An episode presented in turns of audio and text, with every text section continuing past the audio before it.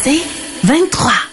Patrick Lagacé en accéléré. Les meilleurs moments du Québec maintenant en moins de 60 minutes. Un peu plus tôt cet après-midi, le gouvernement du Québec a refait une offre au Front commun, à la FAE et à la FIC. Et euh, ben, on a bonifié les offres. Là, je vais décortiquer ça pour vous parce qu'il y a deux chiffres qui circulent. D'abord, le gouvernement dit c'est 16,7% Les syndicats disent c'est 12,7% Réponse, tout le monde a un peu raison. OK? Le 12,7, c'est ce que tout le monde recevrait si l'offre était acceptée présentement. Le 16,7, c'est que on, garde l'écart entre 12,7 et 16,7, donc le 4 points de pourcentage. Euh, pour des euh, offres qu'on dit différenciées, c'est-à-dire il y a des corps de métier qui recevraient plus que l'offre de base faite à tout le monde. Donc, la guerre de chiffres que vous allez voir, c'est ça. Les syndicats, il y a des syndicats qui ont déjà dit que c'était insatisfaisant. Le Front commun, à 11 heures, va faire un point de presse demain sur cette offre qui vient d'être déposée. On devait parler à Éric Gingras, euh, membre du Front commun à, travers sa présidence de la Centrale des syndicats du Québec. Il était euh, censé nous parler à 17h, mais à 15h30, l'attaché de presse nous a rappelé pour nous dire que finalement aucun des chefs syndicaux du Front commun allait commenter la proposition. On s'est retourné vers quelqu'un qui connaît le tabac, qui connaît la dynamique des négociations entre une centrale syndicale et l'État. Il s'agit de Jacques Létourneau, ex-président de la CSN qu'on entend souvent sur les ondes de Nathalie Normando. Normando pardon. Jacques Létourneau, bonjour. Eh, bonjour Patrick. Donc, commentaire sur ce dernier développement? Ben, j'étais un, un, peu étonné parce que ce matin, j'entendais euh, José Scalabrini, là, qui représente euh, les, profs de la CSQ, qui sont pas actuellement en grève, là, parce qu'il y en a 60% à la CSQ, il y en a 40% à la FAE. Et Mme Scalabrini disait, on est encore loin d'une entente sectorielle. Bon, fait quand on nous dit on est loin d'une entente sectorielle, ça veut dire qu'on est loin d'une entente finale au niveau des salaires. Alors là, moi, j'ai, j'ai vaqué mes occupations aujourd'hui, puis quand je suis revenu, puis qu'on m'a demandé de venir à ton micro, là, on, m'a expliqué que euh, M. Gingras, les porte-parole du Front commun, faisaient pas de déclaration. Fait là, j'ai dit, hop, il se passe quelque chose. Parce que dans ce temps-là, c'est plutôt que de sortir publiquement puis dire, euh, non, c'est pas bon, c'est pas acceptable. Euh, bon, là, j'ai dit, oh, il y a, y a peut-être quelque chose qui déboule, puis peut-être que au niveau des secteurs, que ce soit la santé, les infirmières, le soutien scolaire, les profs, tout ça, il y a 300 titres d'emploi, il faut le rappeler, dans le secteur public. Je me suis dit, ben, peut-être que ça l'a tellement avancé que là, Mme Lebel a décidé de faire une offre. Les présidences de centrale puis les porte-paroles du Front commun la commandent pas parce que là, tu prends le temps de l'analyser. Puis là, tu te dis peut-être que euh, on va fermer les portes, puis on va se mettre dans un blitz de négo. Mais là, coup de théâtre, ce que je comprends, c'est que euh, pour le Front commun qui va faire un point de presse demain, puis en passant, moi j'ai pas parlé à, à personne, là, mais qui va mhm. faire un point de presse demain à 11 heures, il y a quand même une tuile qui est parue, là, puis tu l'as bien expliqué, où le Front commun dit, bon, euh, aux échelles salariales pour tout le monde, c'est 12,7, donc c'est en dessous des prévisions d'inflation, donc on maintient notre, euh, notre mot d'ordre de grève. J'ai l'impression, j'ai l'impression, Jacques, que l'État puis les syndicats s'entendent pas sur ce que sera euh, l'inflation, par contre. Ouais, ben c'est ça. C'est parce que le problème, ça, je l'avais expliqué à quelques reprises à, à, Nathalie, c'est que les syndicats considèrent l'année 2022, qui était la dernière année d'application de la convention où l'inflation est au-dessus de 6 Le gouvernement dit non, non, non, non, euh, nous on commence en 2023. Mais le hic, puis là c'est pas mon jupon euh, d'ancien président de la mm. CSN qui dépasse, c'est que normalement en négociation, là, tu ferais venir quelqu'un qui négocie dans le secteur privé, il va t'expliquer qu'on garde toujours la dernière année de la convention, comment l'inflation s'est comportée, parce que tu sais, tu négocies, mettons, pour trois ans, quatre ans, cinq ans, tu le sais-tu, toi, dans cinq ans, ce qu'elle va être l'inflation? Non. Tu le sais pas. Bon. Fait que là, tu fais des réajustements. D'ailleurs, le gouvernement du Québec, l'aide sociale, le financement des partis politiques, puis là, euh, je pense euh, les, prestations en santé et sécurité, à chaque fois qu'il les, euh, qu'il les bonifie, il se fie toujours sur l'année précédente pour s'assurer que le monde ne s'appauvrisse pas. Bon. Fait que là, une fois qu'on a fait ce petit cours-là de base... Les, pensions alimentaires aussi. Les pensions alimentaires, t'as raison. Fait que là, là, ils s'entendent pas là-dessus, mais tu mets-toi à la place du gouvernement, hey, 6 là, lui, il veut pas, il veut pas le considérer. Donc, c'est pour ça que le Front commun dit, ils disent 12,7, on nous, on nous offre 12,7, la prévision est à 18, Donc, on maintient notre, euh, notre, euh, notre grève vendredi. Mais, je te fais un mais, puis là, j'ai, j'ai, je m'appuie sur rien. Attendre à demain 11 heures pour faire un point de presse, ça veut-tu dire qu'on travaille toute la nuit? Ça, je le sais pas, mais ça se pourrait. Ça se peut que le Front commun revienne. sais, ça se peut qu'avec le Conseil du Trésor, il y ait d'autres échanges autour de ça. On n'est pas obligé de tout nous dire, là. Parce que, normalement, quand tu te rapproches du centre, quand tu te rapproches peut-être de quelque chose, euh, ça se peut que tu sois pas trop bavard à la place publique, puis que tu fasses un move pour dire à ton monde qui sont déjà prêts à sortir vendredi, on maintient le mot d'ordre.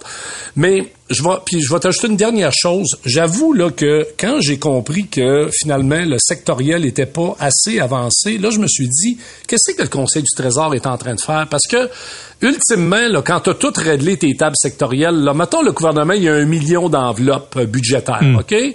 Et mettons, ça coûte 600 000 le sectoriel, là, avec les primes, euh, les, euh, les bonus, bon, peu importe, travail de soir, les fins de semaine en psychiatrie, à l'urgence, euh, l'aide aux, aux, élèves, tout ça. Bon, là, si t'en restes, mettons, 400 000, ben là, tu sais c'est quoi que t'as comme montant global pour aller régler ton salarial. Mais là, si le sectoriel n'est pas avancé plus que ce que Mme Scalabrini disait un matin, puis aux autres tables, là, j'avoue que je, je, comprends pas, le move du Conseil du Trésor. Je comprends pas pourquoi ils brûlent une affaire de même, parce que là, ça vient de dire qu'il n'y a pas de règlement possible à 16,7 là, avec les nuances qu'on fait, le 12 euh, aux échelles, puis après ça, les, le 3,5 pour euh, des, des approches différenciées, puis un montant forfaitaire de 1000 dollars aussi. Ça, ça bouge pas, là. C'est, c'est, c'est le même montant, si je me trompe pas. Mais non, c'est ça, c'est ça, exact. Est-ce que je me trompe ou il y a des syndicats qui ont été dans, dans, dans l'historique de négo de cet automne là, beaucoup plus prompt à rejeter une offre qui venait d'être déposée. Je me rappelle pas qui, là, il me semble, j'ai vu là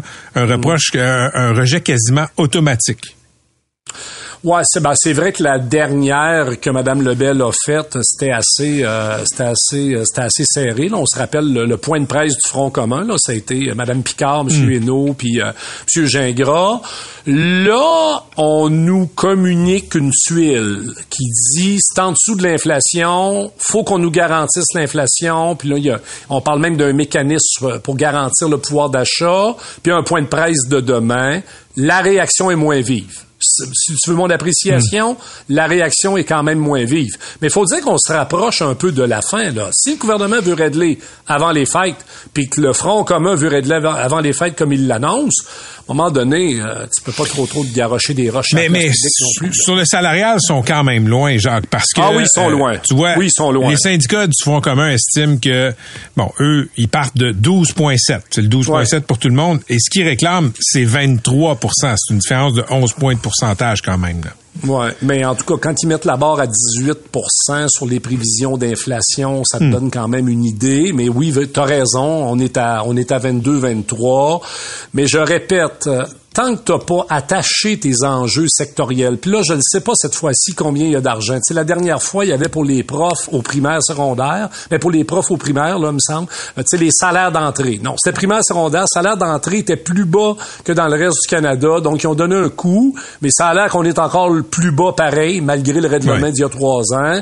Euh, comment ça coûte, ça, l'aide à la classe? Tu sais, la FAE, ce qui est en train de négocier, la CSQ, ça, ça veut dire des éducatrices des services de garde, des nouvelles éducatrices spécialisée. Bon, euh, c'est combien tu chiffres ça? La même chose en santé. Là. Je ne sais pas ce qui est en train de se négocier aux tables sur euh, des mesures particulières, euh, parce qu'il y a tout le débat sur le temps supplémentaire obligatoire aussi, puis les primes, puis les bonus. Puis... Mais chose qui est certaine, c'est que quand t'as pas une bonne idée de où tu t'en vas puis combien ça te coûte par secteur, c'est dur d'attacher au final le, salarial. Bien dit. Merci beaucoup, Jacques, d'avoir été avec nous. Bonne soirée. c'est un plaisir. Réciproque, c'était Jacques Létourneau, l'ancien président de la CSN. On peut l'entendre régulièrement avec euh, Nathalie Normando. Patrick Lagacé en accéléré. Art et spectacle. Voici Catherine Beauchamp.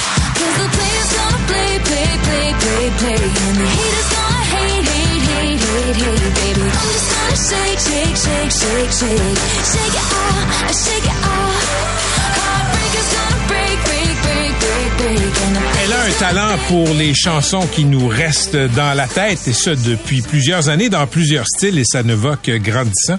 Elle a 33 ans, elle s'appelle Taylor Swift. Non seulement elle remplit les stades et les coffres de son compte, et, le coffre de son compte en banque, on ça se dit pas, mais aussi, Catherine, elle est la personne de l'année du Magazine Time. Oui, et pour, euh, pour en parler avec nous, on a décidé d'inviter Luc Dupont, qui est professeur en communication à l'Université d'Ottawa et spécialiste en publicité et marketing. Bonjour, Luc Dupont.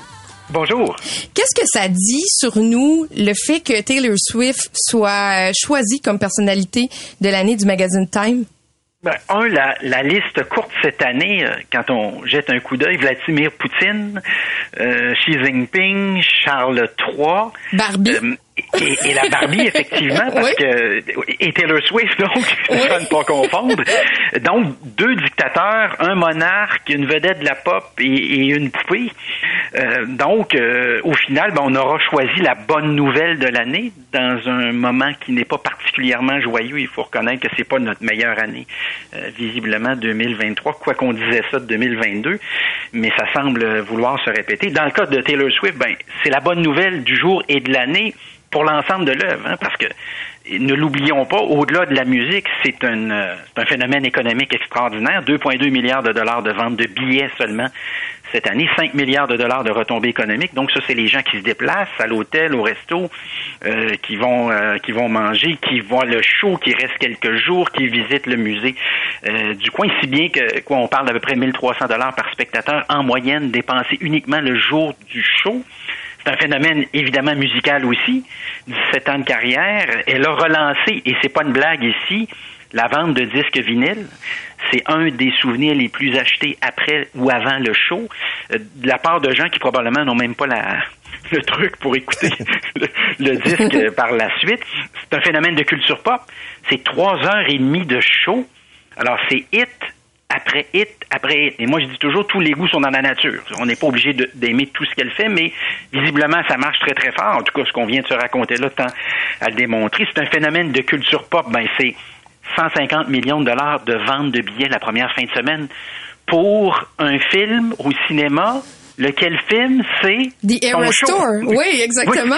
c'est complètement capoté là. Quand on y pense, c'est j'ai vendu les billets du show quand j'ai fini, je me dis, il y a peut-être des gens qui l'ont vu, qui veulent le revoir, puis qui sont pas capables de le faire, ou il y a peut-être des gens qui auraient voulu le voir, mais qui l'ont pas vu. Ben tiens, on va filmer le show, puis on va vous le présenter, puis on va revendre 150 millions de dollars de billets la première fin de semaine. Et c'est un phénomène télévisuel aussi, oublions-le pas, là, parce que on ne s'est pas encore parlé euh, euh, du football, la NFL, mais c'est de semaine après semaine, c'est ça, après fin de semaine, 25 millions de personnes, dont un pourcentage significatif de de, de, femmes et de jeunes filles qui disent j'ai jamais regardé un match de football de ma vie, mais là, j'adore ça. En plus, quand le gars marque un toucher, il nous montre la réaction au ralenti de Taylor Swift. Donc, on parle d'un phénomène extraordinairement important de la culture populaire. Mais Luc, je voulais revenir à, cette, euh, à ce choix du magazine Time. J'aimerais ça qu'on explique un peu comment ce choix se fait parce que euh, là, nous, on s'obstinait un peu en réunion de production aujourd'hui. Je suis d'accord, je suis pas d'accord. Dans le fond, ça vient des employés du magazine Time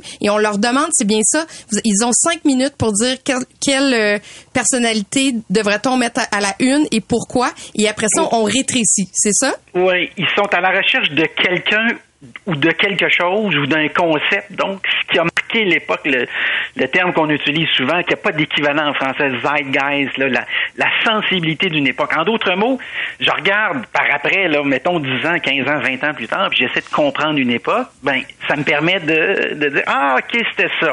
Martin Luther King, 1963, ok. Le début de quelque chose d'important sur le plan social. 1960, les scientifiques, j'adore lorsqu'on arrive avec des, des concepts.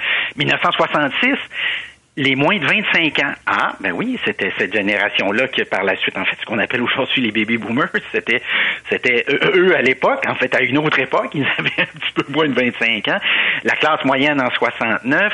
Euh, il y a Kissinger qui est décédé récemment, qui l'a été euh, au début des années 70 en 1972. Évidemment, tout près d'une vingtaine de politiciens américains, mais je pense que c'est pas, souvent, c'est pas ça qui est le plus parlant, le plus parlant, ben aussi curieux que ça puisse paraître, ben ça peut être, je sais pas moi, euh, certains grands monarques. On parlait tantôt de dictateurs. Mais des Hitler, Staline, euh, Poutine ben ont été choisis aussi. Ça veut pas dire que c'est un, c'est pas un honneur nécessairement là, de se retrouver à la une.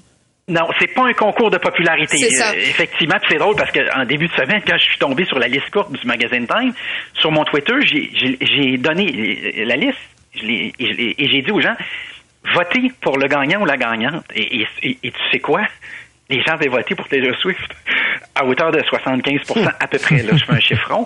Donc, ça me donne à penser, et c'était pas scientifique, évidemment, il y avait quelques centaines de personnes qui ont voté, mais ça me donne à penser qu'en même temps, c'est un, c'est un choix qui est populaire, puis c'est un choix aussi qui est intéressant sur le plan de la personne. C'est une femme, c'est une femme d'affaires. Il n'y en a pas eu beaucoup, d'ailleurs. Il n'y en a pas eu beaucoup.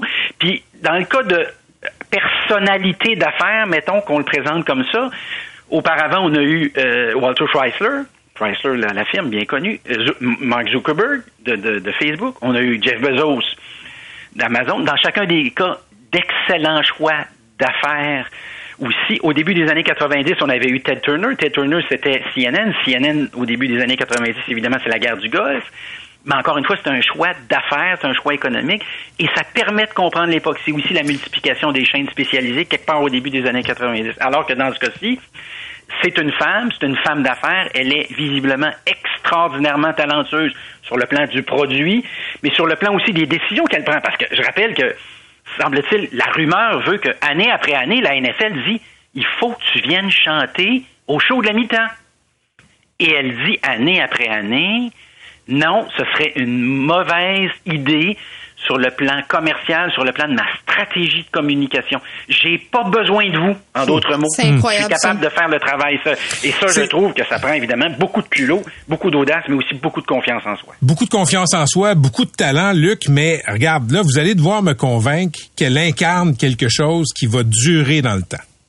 Oui, alors là, je prétends pas que, et comme tous les phénomènes d'ailleurs de culture populaire, c'est le propre, hein, évidemment, de tout ça, quand on les regarde des années plus tard, parfois mhm. on dit, ah, euh, je comprends pas. Mais, encore une fois, euh, puis au-delà de ça, il y en a aussi qui traversent bien l'épreuve du temps. En 1982, ben l'ordinateur, là, ça, passe. 2006, You, je me souviens que c'était une sélection, euh, euh, Patrick, qui avait été très, très dénoncée à l'époque. On avait personne n'avait compris. Personne n'avait compris avec You et c'était euh, un hommage, disons, à toi, nous tous, dans le fond. Le contenu auto-généré sur Internet, je veux dire, les deux décennies qui ont suivi ont montré que c'était un choix qui était vraiment clairvoyant. Lumineux, absolument. Oui, mais dans le cas de, dans le cas de Taylor Swift, puis je veux pas cracher dans la soupe, je, je, puis peut-être que je vais me tromper, puis peut-être qu'elle va incarner quelque chose qui va durer dans le temps. Là, à part le fait que mais c'est pas euh, un des critères. Faut pas qu'elle dure dans le temps. Je, je, je sais, mais généralement, les, les, les, sélectionnés de, de, de cet hommage-là, disons, c'est vrai comme Luc le dit, des fois ils se sont plantés, mais euh, d'autres fois, tu sais, Elon Musk en 2021, Musk incarne quelque chose sur la place des milliardaires, sur la folie des, des, des géants, des technos, etc. Madame Swift, pour l'instant, j'ai pas entendu un argument qui me convainquait. J'ai lu le texte, j'étais rendu à moitié, je savais pas encore pourquoi on l'avait choisi. Mais elle, a été, ben- elle a été choisie aussi d'ailleurs par une population puis par beaucoup de personnes. C'est pas un choix éditorial. Bon, mais c'est un choix populaire. Eh, c'est un choix populaire. OK. Effectivement. C'est un concours de popularité. Luc, qu'est-ce que tu réponds à ça? Ben, encore une fois, je rappelle la liste courte. Et je me dis, bon, est-ce qu'on choisit à nouveau un dictateur? Euh, Vladimir Poutine l'a déjà gagné, je le précise. Est-ce qu'on choisit Charles III, franchement, qui... Euh, on s'ennuie de la reine Élisabeth, là, c'est pas des blagues. Mais, euh, je blague pas, là. Excuse, excuse de t'interrompre, Luc, mais regarde. Oui. Et, oui, on avait gagné d'ailleurs la reine Élisabeth? Mais on dit des fois là qu'on a nommé des dictateurs. Hitler, oui, dans les années 30. Mais je regardais la liste plus on se rapproche de nos années, plus ce sont des choix consensuels. Poutine, c'est en 2007 quand il n'était pas le personnage menaçant qu'il est aujourd'hui. Aujourd'hui, tu sais, c'est quoi? Poutine aurait dû être le gars, le la personnalité de l'année Time 2022 à cause de ce que fait à l'Ukraine. On a choisi, on a choisi euh, euh, l'esprit du peuple ukrainien. Je te jure qu'en 1944, on n'aurait pas hésité, on aurait pris Poutine. Non, effectivement. En même temps, c'est un choix dans ce cas-ci, populaire. Et mhm. je prétendrais que c'est, ça peut aussi faire partie de, l'équation, spécialement cette année. Mais ben, c'est un concours de euh, popularité. C'est, c'est, ben, Oui, aussi. Ah et il faut pas se cacher, on n'est pas évidemment dans la, salle lorsqu'on fait le choix, mais euh, sur le plan, en tout cas, de ce qui a fait jaser, là, et je blague pas, là, cette année. En effet. C'était le choix. vraiment là-dessus. Et tu sais qu'il y a même des pays qui prétendent que lorsqu'elle s'est présentée, elle a eu un effet sur le PIB local. Hmm. Euh, et, et y a, elle est allée, d'ailleurs, elle a donné des spectacles, euh, entre autres, en, Arizona, et les gens là-bas ont dit, elle a eu plus d'impact que la fin de semaine du Super Bowl. Alors moi, pour moi, la fin de semaine du Super Bowl, à moi, là, ça c'est mon point de référence à moi, là. Si tu me dis que tu génères plus d'excitation que ça, c'est qu'il se passe quelque chose. Effectivement, est-ce que, si ta question c'est, est-ce qu'elle aura une carrière aussi extraordinaire dans 10 ou 15 ans? Hmm. ben là, juste, en tout cas, ça fait 17 ans puis ça marche. C'est ça, je suis obligé de On n'est pas Nostradamus. On va se laisser là-dessus, Luc, sérieusement, mais moi, je vais, gars, je vais t'ajouter quelque chose. C'est une femme, c'est une femme qui parle à une jeune génération que nous ne sommes pas autour de la table. Elle parle à des gens, des adolescentes, des, de la communauté LGBTQ+. Et elle est aussi, euh, cela dit, euh, une femme qui s'est construite elle-même et qui, on appelle ça girl boss. Alors pour tout ça, moi je pense que c'est un modèle à suivre. Et peut-être que dans 15 ans, étant donné qu'elle s'est réinventé à peu près cinq fois depuis le début de sa carrière. On va encore en parler. Merci beaucoup, Luc Dupont. Merci, Luc. Salut, c'était Luc Dupont de l'Université d'Ottawa. On va poursuivre la conversation à trois au retour. Parce que oui.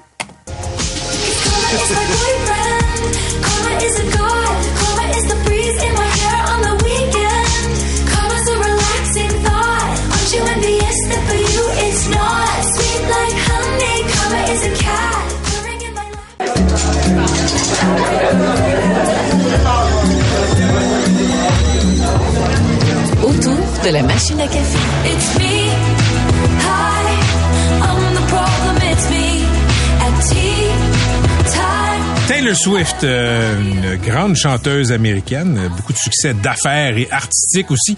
Euh, c'est elle la personne de l'année du magazine Time. On en parlait avec le, professeur de l'Université d'Ottawa, Luc Dupont, tantôt. Moi, je disais, je trouve, je, reste à être convaincu. Parfait. Euh, je veux pas cracher dans la soupe. Je vais vous dire, je vais vous dire, non pas qui selon moi, en 2023, aurait dû être personnalité de l'année, mais quoi? Parce que Time a déjà nommé des choses ou des concepts des personnalité de l'année. L'ordinateur personnel en 82. Des gens, euh, des groupes de gens. Nous, les, nous, les gens, les, les, les, les, utilisateurs qui produisons du contenu pour Internet en 2006, c'était prophétique. Euh, et moi, j'aurais nommé l'intelligence artificielle cette année c'est l'année où je pense on a pris conscience de ce que c'était. Ça peut l'être aussi l'année prochaine, mais je trouve que c'est cette année. C'est cette année qu'on a commencé à utiliser ChatGPT. C'est cette année qu'on a commencé à s'interroger, à s'interroger, pardon, lourdement sur les conséquences de tout ça. Il y a eu une lettre de penseur qui a dit, écoutez, il faut mettre les freins là-dessus à mon avis, c'était plus ça, mais regardez, qui suis-je? Je ne suis pas une des 125 millions de personnes qui ont voté pour Mme Swift. L'identité de genre.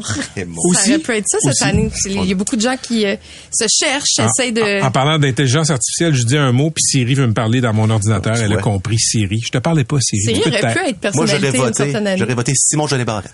Ah. Juste pour sortir de la boîte. Écrivez-moi 98985. Patrick Lagacé en accéléré. Ensemble, disons non au manque de respect. Derrière l'uniforme, il y a une personne. Le respect, c'est gratuit et ça rapporte. Ce sont quelques-uns des slogans que vous verrez dans certains magasins, euh, grande surface, des boutiques aussi de proximité, parce que on note de plus en plus d'actes d'incivilité à l'égard du personnel dans le commerce au détail. On parle de tout ça avec, euh, pardon, Manuel Champagne, directeur général de Détail euh, Québec. Monsieur Champagne, bonjour. Bonjour, Monsieur Lagacé. D'abord, c'est quoi Détail Québec? Détail Québec, nous sommes le comité sectoriel de main-d'œuvre du commerce de détail. Je dirais qu'on est très connu de la part des entreprises, des détaillants. Euh, on est présent justement pour les aider avec tout ce qui touche euh, la main-d'œuvre, donc les enjeux de, main-d'œuvre. Puis on, on, se spécialise surtout dans la formation, donc le développement des compétences des travailleuses et des travailleurs du secteur. OK. Et là, qu'est-ce qui motive cette campagne-là? Donc, nous avons des échos depuis déjà un certain temps, je dirais même depuis environ neuf mois, comme quoi que ça s'intensifie euh, le manque de courtoisie, à vrai dire le manque de respect. Et nous, en septembre, avec un groupe de caissières, justement, on a fait un groupe de discussion pour savoir qu'est-ce qu'il en était, avoir plus d'informations. Puis ce qui en est sorti, c'est que euh, malheureusement, il y a des situations euh, où nos caissiers et nos caissières vivent des, situations clairement de, manque de respect, mais parfois que ça frôle la violence. C'est souvent de la violence également aussi ou du harcèlement. Euh, les cas où ça dérape, euh, évidemment, pour nous, c'est tout à fait inacceptable. Puis on veut mettre frein à ça, évidemment, avec notre campagne de sensibilisation. Combien de personnes ont participé à votre, à votre enquête? Euh, dans le fond, le groupe de discussion, on avait un groupe de six caissières. Par contre, avant d'emboîter le pas, avec un partenaire, notre partenaire, le Conseil d'intervention pour l'accès des femmes au travail, on a, ils ont mené une étude euh, il y a quelques mois. On avait près d'une centaine de caissières. Et l'étude en question dressait qu'il y avait 33 des, caisses, des, caissières qui avaient euh, vécu ou qui avaient reçu un acte de violence. Donc, la part de la clientèle. Donc, tout ça a fait en sorte qu'on est allé de l'avant. Et le groupe de discussion, c'était vraiment pour aller chercher des, des, dans le fond, des faits pour qu'on puisse monter une campagne de sensibilisation. Écoutez, je, je veux pas chipoter, mais euh, 100 personnes qui sont sondées, puis 6 personnes dans un groupe de discussion, il me semble que c'est pas un gros, gros échantillon. Mais c'est quand même un groupe de 200 personnes euh, ici qui nous fait part d'une situation quand même vécue euh, en entreprise. Euh, et les constats, c'est quand même assez unanime ce que ces gens-là ont hmm. vécu d'une certaine façon. Et ce sont des échos aussi. Ça, ce sont des méthodes que nous avons utilisées, mais des échos, nous, d'État Québec, on est quand même très près des détaillants il n'y a pas une semaine qui passe sans qu'on nous mentionne euh, des situations X, Y, Z. D'État Québec, on forme également aussi des milliers de travailleurs et de travailleurs dans le secteur. Puis le sujet du service clientèle est euh, un des sujets les, plus populaires. Et c'est récurrent, je vous mentionne, c'est récurrent. On dit à propos de beaucoup de situations euh, qui, qui, touchent à l'incivilité, mais ça peut aller aussi jusqu'à des actes criminels, que ça s'est ça s'est aggravé depuis la pandémie. Il semble qu'il y a quelque chose dans l'air du temps là, qui a rendu les gens plus agressifs. Est-ce que vous avez un point de référence pour voir si, euh, en effet, ça c'est, on peut quantifier là comment dans le commerce au détail au Québec, euh, les, employés sont victimes, disons, de, de manque de civisme? On n'a pas de statistiques précises dans le temps ce que nous avons, c'est vraiment des témoignages. Et quand on dit ça s'intensifie, par exemple, un client, un client c'est arrivé, menace, euh, dans le fond, une caissière de l'attendre à la fin de son quart de travail. Donc là, c'est de la violence, c'est du harcèlement. Euh, évidemment, un client qui juge que le service est trop long, qui tape de façon très rude sur le comptoir, en est un autre. En matière de harcèlement également aussi, un client aussi harcelé une de nos participants dans notre groupe de discussion et sur Facebook. Donc, il l'avait retrouvé euh, grâce au, au, nom sur son badge d'une certaine façon. Donc, nous, c'est des situations qui vont beaucoup trop loin et qui sont malheureusement beaucoup plus fréquentes de nos jours ces temps-ci qu'il y a d'avant la pandémie, par exemple. Il y a une caissière qui s'est fait attendre à la sortie du magasin après son quart de travail par un client frustré? Exactement. Donc, ce sont des situations, évidemment, qu'on veut dénoncer euh, par la campagne. Donc, il y a du manque de respect. Oui, il y a de l'impatience, de l'agressivité. Il y en a toujours eu. Mais notre campagne, puis au témoignage des femmes, parce que 85% des gens qui, occupent un poste à la caisse, ce sont des femmes, nous témoignent ce type de commentaires-là. Donc, c'est pas des commentaires par-ci par-là, c'est, c'est, des commentaires qui sont, qui sont, qui deviennent malheureusement de plus en plus récurrents. Donc là, cette campagne-là, elle va prendre la forme de quoi? J'ai vu les macarons. Est-ce qu'il y a autre chose? Donc, nous, euh, il y a plus que les macarons. Il y a d'abord les affiches. Nous avons, très, nous avons, nous avons collaboré avec une illustratrice euh, montréalaise, Annabelle Roy, qui nous a produit deux belles affiches. Donc, euh, nous avons deux, deux grands slogans. Derrière l'uniforme, il y a une personne, pour démontrer qu'il y a une personne humaine derrière le, le comptoir. Et une deuxième qui, ensemble, disons non, manque de respect. Euh, et donc, nous, on invite les détaillants à se procurer gratuitement. Donc, en, contactant d'État Québec, en allant sur notre site web d'étatquebec.com pour se procurer justement les affiches, mais aussi les macarons à remettre à leurs employés pour créer, créer vraiment une synergie.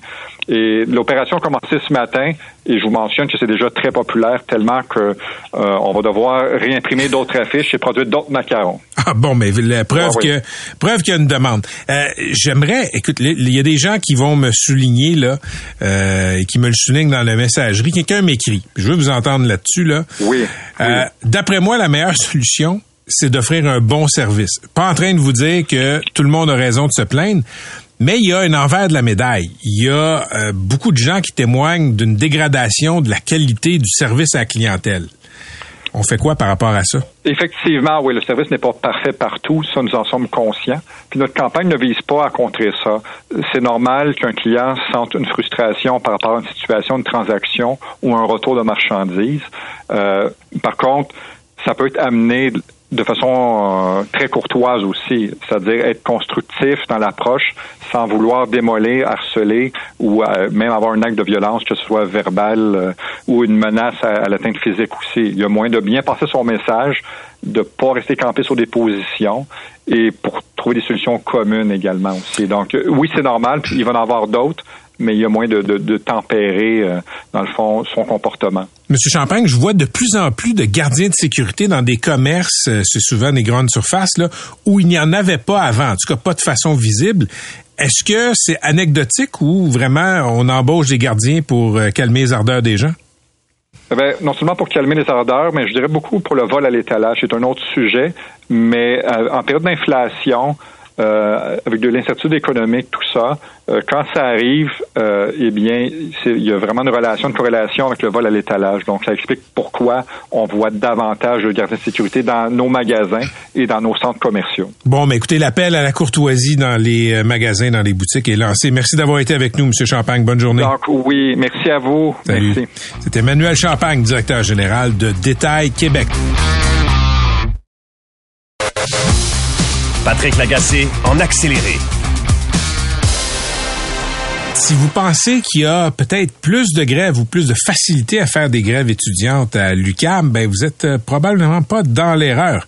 Il y a une enquête du journal étudiant de l'UCAM qui s'appelle le Montréal Campus qui a été publiée vendredi dernier sur les associations étudiantes et la mécanique des grèves et disons que ça fait sourciller et pas seulement sur le campus. Je suis heureux d'accueillir en studio Naomi Doquette Zamor et euh, Charles Séguin, tous deux journalistes au Montréal Campus. Bonjour vous deux. Bonjour. Merci d'être là. Donc je vais commencer avec vous, Naomi. Euh, en quoi consiste l'enquête? Résumez-la pour les gens qui nous écoutent. Ben, en fait, nous, euh, dès le début, on se demandait comment ça se fait qu'il y a autant de grèves à l'UQAM. Euh, on, on s'intéressait aussi à la faible participation des, des membres, en fait, de tous les étudiants. Donc, c'est avec cette idée-là qu'on s'est mis à questionner les associations étudiantes, à prendre le pouls aussi des, des, membres, là, du, comme je dis, des, des, UQAMiens et des UQAMiennes. puis ça a déboulé avec, avec les résultats qu'on trouve aujourd'hui. Qu'est-ce que vous avez découvert? Ben, on a découvert qu'il y a quand même un, clivage entre la population ukamienne et les associations.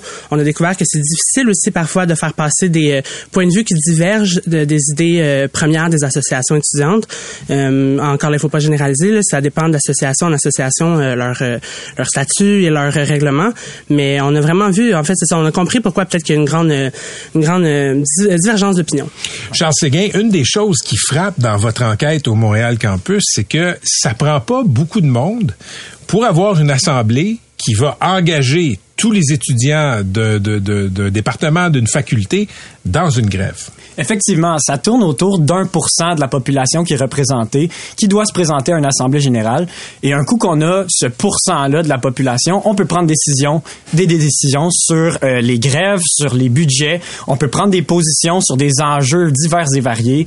Euh, donc, c'est ça. Ce qui arrive, c'est qu'on ce remarque, c'est que dans plusieurs associations, il y a une vingtaine, une trentaine d'étudiants qui déclenchent la grève et ça l'empêche à des milliers d'étudiants d'aller à l'école pendant plusieurs journées. OK, on pourrait faire l'argument inverse et dire que les absents ont toujours tort.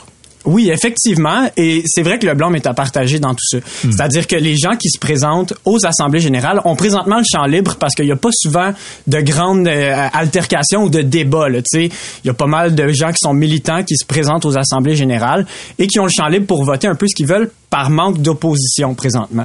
Cependant, il y a une question qui se pose, c'est est-ce que les assemblées générales sont si accessibles que ça? Ce qu'on remarque, c'est que pas tant que ça. Il y a souvent des assemblées qui se, déroulent seulement en présence dans un local le midi. Des assemblées, c'est un processus qui est assez long. Ça peut durer des fois 3, 4, 5 heures de temps. Ça prend beaucoup de temps. Ça prend beaucoup d'investissement pour participer activement à la démocratie étudiante. Dans votre expérience, dans votre enquête, Naomi et Charles, est-ce que euh, vous avez des, est-ce qu'on peut dire que les assemblées où on va tenir des votes de grève sont bien publicisées? Est-ce que les étudiants sont au courant ou ce sont les plus militants des militants qui qu'ils le savent. Oui, ben les associations étudiantes font quand même leur part pour euh, mobiliser leurs membres, euh, des affiches, des posts sur les réseaux sociaux.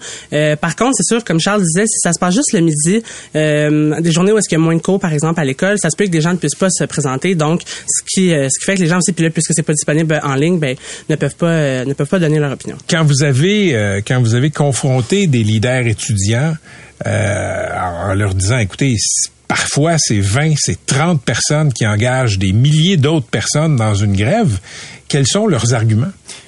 Il y a personne qui est content de voir qu'il y a une démobilisation euh, de, de la mobilisation euh, étudiante. Les gens se le disent, c'est vrai que nos grèves ont moins d'impact parce qu'il y a moins de monde qui les ont votés. Or, euh, ce qui revient souvent de la part des gens qui voudraient que ça soit plus accessible, c'est il faut que ça se tienne en ligne ou en comodal ces assemblées-là pour donner la chance au plus grand nombre de se prononcer. Or, l'argument euh, des, des associations qui se défend et qui s'obstinent à ne pas tenir ces assemblées-là en ligne, c'est que euh, on ne participe pas activement à une démocratie si on n'est pas en présence, si on n'est pas en connaissance de tous les enjeux selon leur dire.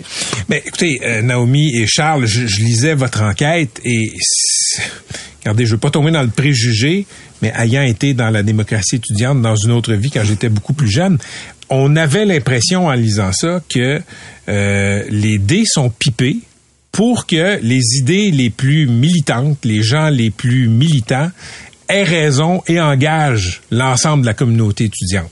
Est-ce que je suis dans le champ? Eh ben, ces gens-là sont engagés depuis longtemps. Euh, il y a- ils, ils connaissent la machine, ils savent comment elle fonctionne. Donc, quand il y a des arguments qui sont plus, euh, ben, qui, qui vont pas dans leur ligne de pensée, en fait, c'est facile de les détruire, en fait, parce qu'ils connaissent la machine, ils connaissent tous les rouages. Donc, c'est assez difficile pour quelqu'un qui veut se prononcer, amener des nuances, de se faire écouter, en fait. Naomi, il y a des gens qui témoignent euh, de façon anonyme. Ça m'a un peu étonné. Ces personnes-là ont peur des représailles. Ouais. Quelle sorte de représailles des étudiants et étudiantes de l'UCAM euh, pour, pourraient rencontrer? C'est une bonne question. En fait, Euh, il faut, faut pas oublier qu'il y a des gens là-dedans qui sont euh, quand même des militants, qui sont quand même des gens qui sont impliqués dans les associations étudiantes, mais qui ont des opinions qui divergent peut-être euh, des membres exécutifs. Euh, donc, ils avaient peut-être peur que ça fasse un, un- une chicane au sein même des associations. Euh, des gens aussi qui, ben c'est ça, qui avaient peur de, de- de- Mais on a vu aussi dans, dans, dans votre reportage à Montréal Campus que, euh, disons, que ceux qui vont à l'encontre de, des, des volontés de l'exécutif qui osent prendre la parole dans les assemblées étudiantes euh, sont parfois reçus avec une brique et un fanal métaphorique. Oui, ben c'est ça. Puis en fait, faut pas oublier aussi, c'est difficile de comprendre comment ça fonctionne une assemblée générale. Si on n'est pas impliqué, euh, des fois poser la question, puis là on, on commence pas avec les bons mots, on se prend pas de la bonne façon, ça devient intimidant. euh, de, de- et là, c'est sûr que les gens qui sont impliqués, qui ont les deux pieds dedans dans les assemblées, les autres sont, qui sont capables Là. OK, c'est passé quelque chose d'assez troublant quand vous avez publié votre enquête dans le journal étudiant Montréal Campus. Euh, les copies physiques, il y a plusieurs copies physiques du journal qui ont disparu. Qu'est-ce qui s'est passé? En fait, euh, on a mis euh, environ 400 exemplaires disponibles vendredi soir avant de partir à notre lancement. Lundi matin, à 9 h, quand on est arrivé, il n'y en avait plus. Puis on a euh, sondé des gens qui étaient à l'école en fin de semaine et ils ont dit dimanche matin même, il n'y en avait plus. Donc là, on s'entend que c'est très très différent des autres éditions qu'on a sorties. Là, habituellement, ça peut prendre des semaines avant d'écouler nos, copies. Puis on a compris finalement de fil en aiguille. On a fait des recherches et on s'est fait euh, euh, confirmer par une source qui est pas anonyme. Nous, on connaît la personne, mais qu'on a décidé de, de, de couvrir son identité, euh, que c'était un groupe qui avait organisé de prendre tous nos copies et de les mettre euh, au recyclage. Quel groupe, Charles? Euh, c'est c'est un groupe qui est assez secret. euh, on peut dire qu'ils sont proches des associations étudiantes sans en faire partie nécessairement, euh, on, on, le sait pas. Mais ces gens-là se, parlent sur un réseau social qui s'appelle Signal et qui est euh, chiffré, donc anonyme un peu. On a vu des photos là, des gens qui prennent des poignées de journaux neufs, les mettent au recyclage euh, carrément. OK, puis euh, sous quel motif? Ben le groupe s'appelle euh, UCAM en grève. Donc nous on peut euh, supposer qu'ils n'ont pas été euh, contents de notre article. Est-ce que c'est à cause aussi de d'autres articles dans le dans l'édition? Ça, ça, on peut pas répondre, mais on, on pense que ça les a dérangés quand même euh, que la une soit notre article, notre enquête sur euh, pourquoi il y a autant de grèves à l'UCAM. Parce que les, édi- les éditions précédentes n'ont pas été mises au recyclage. Euh, ben c'est déjà arrivé dans le passé, mais ça c'est bien avant nous. Euh, faut dire par contre ça fait longtemps qu'il n'y a pas eu une, une, une choc comme Hmm. Oui. ça euh, au Montréal Campus. Mais c'est pas évident quand on est journaliste journalistes étudiants de couvrir les affaires étudiantes parce que, bon, ce sont des petites communautés, tout le monde se connaît. Les gens sur qui on écrit, on est condamné à les rencontrer. là. Oui, c'est vrai, mais on a quand même espoir que les gens, on est tous capables de se parler, on est tous capables d'échanger, qu'on avait été quand même bien reçus par les associations étudiantes. Euh, faut dire par, par contre que là aujourd'hui, euh, on sait pas, on sait pas comment ça va se passer pour les prochaines, euh, les prochaines communications, mais on, on verra. On- Est-ce qu'il y aura une suite à votre enquête? On va suivre les développements. Pour l'instant, on garde un œil là-dessus, mais on laisse un peu la poussière retomber. On a vu que, que, que la tension est assez élevée euh, dans, le- dans les locaux du CAM présentement. Si je, si je comprends bien, c'est pas demain la veille qu'il y aura moins de grève à l'UCAM. C'est pas, ça, ça- c'est pas aligné pour ça. En tout cas, ça Voilà. c'est, ouais. Merci à vous deux. Bravo pour le journalisme que vous avez fait dans cette enquête-là. C'était très, très bien fait. Merci d'avoir été avec nous. Merci. C'était les journalistes du journal étudiant de l'UCAM Montréal Campus, Naomi Doquette-Zamour et Charles Séguin. Patrick Lagacé en accéléré. C'est 23.